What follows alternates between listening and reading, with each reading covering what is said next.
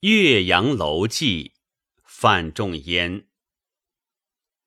庆历四年春，滕子京谪守巴陵郡。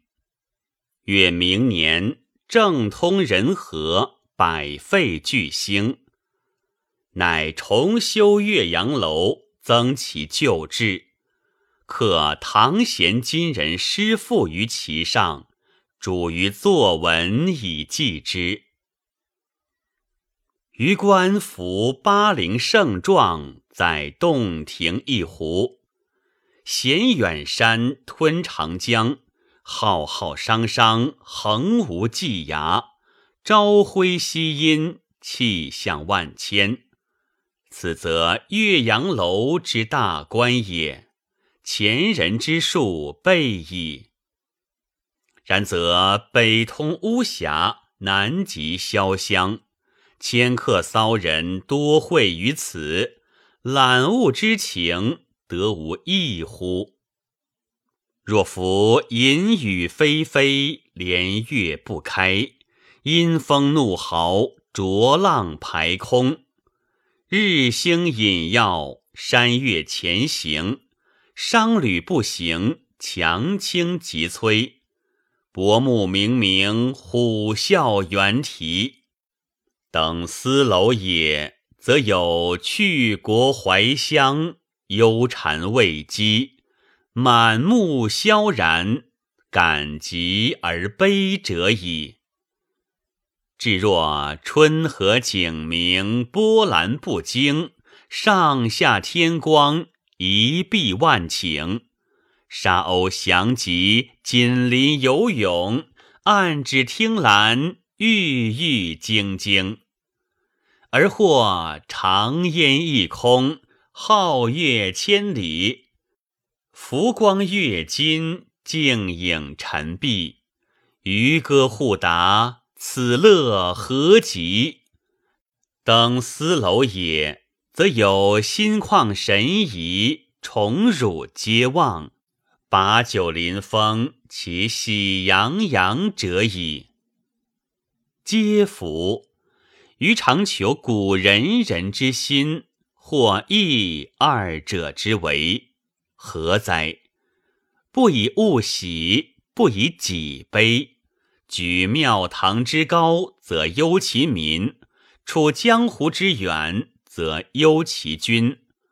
是进亦忧，退亦忧。然则何时而乐也？其必曰：先天下之忧而忧，后天下之乐而乐乎？亦微斯人，无谁与归。十六年九月十五日，宋人王弼之曾说：庆历中，滕子京谪守巴陵。志最为天下第一，正成重修岳阳楼，主范文正公为祭，辞疾清丽。苏子美书时，少素撰额，亦皆一时精笔，是谓之四绝云。作为四绝之一的《岳阳楼记》。却是一篇脍炙人口的铭文。全文共分五段。第一段叙作记的原因，分三层。庆历四年春，滕子京谪守巴陵郡，这是第一层。折字是全文的关键。越明年，政通人和。百废俱兴，这是第二层。一个被折的人，而能做出这样的成绩，自然值得赞美。作者写这几句，正是赞美滕子京，但也另有用意，后面再谈。乃重修岳阳楼，增其旧制，刻唐贤今人诗赋于其上。主于作文以记之，这是第三层。乃字承上启下，说明重修岳阳楼是在政通人和、百废俱兴的前提下进行的。第二段共两层，作者在前一段只用两句话交代了重修岳阳楼的全部工程，并没有描写重修后的岳阳楼如何壮丽，因为。这与他所要表现的主题无关。到了第二段，先写岳阳楼上所见的自然形胜。余观夫巴陵胜状，在洞庭一湖，衔远山，吞长江，浩浩汤汤，横无际涯。朝晖夕阴，气象万千。此则岳阳楼之大观也，前人之数备矣。这是第一层，也写得很概括。因为一则前人之数备矣，与前段中的刻唐贤今人诗赋于其上呼应，用不着重复；二则这不是重点。仅是逐渐向重点过渡的桥梁，是怎样过渡的呢？然则北通巫峡，南极潇湘，迁客骚人多会于此，览物之情得无异乎？这是第二层。以然则承上转下，既然岳阳楼之大观如此。那么南来北往的迁客骚人，迁客与前段中的折字呼应，到这里登高四望，触景而生的情感，岂不有所不同吗？这一反问引出了第三段和第四段，这两段是对览物之情得无异乎的回答，多用偶句。在形式和内容上是对称的，都是先写景，后写迁客骚人触景而生的情，景不同，情也不同，一悲一喜，形成鲜明的对照，坐实了上面的意字。最后一段是全文的重点，即古人所谓结学。皆服于常求古人人之心，或异二者之为何哉？提出理想化了的古人人，用以否定上两段所写的迁客骚人，这是第一层。不以物喜，不以己悲。居庙堂之高，则忧其民；处江湖之远，则忧其君。是进亦忧，退亦忧。然则何时而乐也？其必曰：先天下之忧而忧，后天下之乐而乐乎？具体的写出古人人不同于迁客骚人的宏大抱负，回答了前面的何哉？这是第二层。亦微斯人无水与归，这是第三层。作者含蓄的，但也明确的表示了他的态度。他是把这样的古人人作为学习的榜样的。虽然没有提以物喜，以己悲的迁客骚人，实际上是把他们否定了。而那种感慨细致的语气。更加强了否定的力量。全文步步深入，由反而正，章法谨严而富有变化。在一篇作品中否定什么，肯定什么，这与当时的社会环境、作者的生活道路和思想倾向有关。范仲淹写这篇文章的时代，北宋王朝因政治腐败。阶级矛盾已复杂而尖锐，民族矛盾也日益严重。不少有远见的知识分子要求实行政治改革，并以范仲淹为中心，形成一个较有进步性的政治集团，与代表大地主官僚利益的协党做斗争。由于大地主官僚的经济力量仍然保持支配地位，在政治上也自然握有实权，因而以范仲淹为首的政治集团中的许多人物，都一再的遭到打击，做了迁客。庆历三年以后，大地主官僚在政治上的代表人物夏竦、吕夷简等。由于欧阳修、蔡襄、孙冕等交章弹劾，而先后被罢免。范仲淹、韩琦、富弼等执掌政权，提出许多改革政治的主张。明处置易侥幸，经贡举则官长，均公田后农桑，修武备减徭役。谈恩信重命令，对内外职官严加考核，非有功绩不得升迁。严选各路谏司，有不称职者，就颁布上一笔勾去。有更定印子法，公卿大臣除长子不限年龄外，其他子孙非年过十五。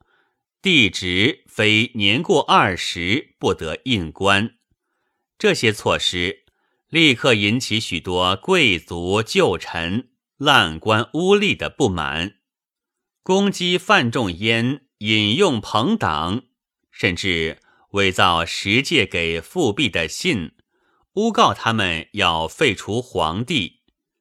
终于庆历五年，迫使他们离开朝廷。《岳阳楼记》是庆历六年九月十五日写的，作者于前一年出至邓州，就是说作记的时候，他已经是迁客。在中国封建社会里，迁客往往也是骚人。那些迁客骚人，大都因怀才不遇而牢骚满腹，多愁善感。作者在几次被贬谪，如今又做迁客的情况下写这篇文章，却能否定一般迁客骚人以物喜，以己悲，被个人得失和环境变化所支配的卑微情感，而提出所谓古人人做榜样，这分明是对自己的鞭策。也是对因受邪党迫害而做了迁客的许多朋友的勉励。首先是对滕子京的勉励。滕子京有才能，有抱负，然而作为一个迁客，他的情感却和记中所赞扬的古仁人之心相去甚远。范公称在《过庭录》里说。滕子京富大才，为众所及。自庆阳帅折巴陵，愤郁颇现辞色。文正与之同年友善，爱其才，恐后疑惑。然滕豪迈自负，罕受人言，正患无戏以归之。子京忽以书抵文正。求岳阳楼记，故记中云：“不以物喜，不以己悲。先天下之忧而忧，后天下之乐而乐。其意盖有在矣。”范公称是范仲淹之后，他的《过庭录》所记的事实，都是从他父亲那里听来的。其中关于范仲淹的部分。相当可信。这条关于滕子京求写《岳阳楼记》的材料尤为珍贵。此后的有些材料也可以与此相补充。如《南宋周辉《清波杂志》卷四云：“放尘逐客，一旦弃至远外，其伤悲憔悴之叹，发于诗时，特为酸楚。极有不能自遣者。滕子京守巴陵，修岳阳楼，或赞其落成，答以落甚成，只待凭栏大痛数场。民己伤志，故君子所不免。一起治世哉？看了这些材料，再来读《岳阳楼记》，就可以更清楚地看出滕子京谪守巴陵郡的“谪”字，的确是全文的关键。而先忧后乐云云，则是全文的节学。中间否定的以物喜、以己悲的迁客骚人，分明包括滕子京在内。后面提出的古人人，也正是希望滕子京作为榜样进行学习的。一微斯人无水与归。说的是“无”，指的主要是滕子京。那意思是，我离开了这样先天下之忧而忧，后天下之乐而乐的古人人，就迷失了前进的方向。那么你呢？前面说过，政通人和，百废俱兴，乃重修岳阳楼，是赞扬。但也另有用意，用意何在呢？那就是续勉滕子京应该看得远些，不必凭栏大痛，而要进一步做到政通人和，百废俱兴。这篇作品的客观意义当然有更大的普遍性，但作者却主要是规劝，或者说是批评。罕受人言的滕子京的规劝批评而不露锋芒，却又很有力量，也显示了作者的构思之妙。就艺术表现说，《岳阳楼记》有许多特点：骈散结合，排比工整，词采富丽，颇有诗味，这是众所熟知的。结构严密，构思精妙，规劝滕子京不露痕迹，却很有力量。这也在前面谈过了。除此而外，还有几点值得注意。这篇文章仿佛一向以善写景著名，《后山诗话》中说，范文正公为《岳阳楼记》，用对话说实景。是以为奇。那些写景部分的确相当出色，作者以非常精炼的诗的语言，描绘了几种迥然不同的自然景色，形象鲜明突出，极富感染力。可是这篇作品却并不是写景文，古文中的记。从前的许多文论家都认为是记事之文，而《岳阳楼记》却只有第一段记事，中间几段大部分写景，最后一段又分明是议论。一种文章体裁并不是一个死硬的框框。范仲淹把记事、写景、议论也于一炉。正显示了他的创造性。写议论文，通常先提论点，再摆论据，而这篇文章的论点却在最后，即先天下之忧而忧，后天下之乐而乐。这个论点是通过对迁客骚人的否定树立起来的。全文的第一段。突出谪守巴陵郡，第二段从岳阳楼之大观引出迁客骚人的揽物之情，若浮、至若两段，尽管写景很出色，但不是为写景而写景，而是为了写迁客骚人的情；而写迁客骚人的情，又是为了用这种只局限于个人的情，来反衬古人人之心的伟大崇高。实际上起了论据的作用，有扼要的记事，有生动的写景，有简明的议论。写景与议论又带有浓郁的抒情色彩，而这一切又都集中于强化先忧后乐的论点。正因为这样，随着《岳阳楼记》的广泛传播。先天下之忧而忧，后天下之乐而乐两句话，便日益深入人心，化为鼓舞人们关心天下、献身民众的精神力量。本文作者霍松林，朗读：白云出岫。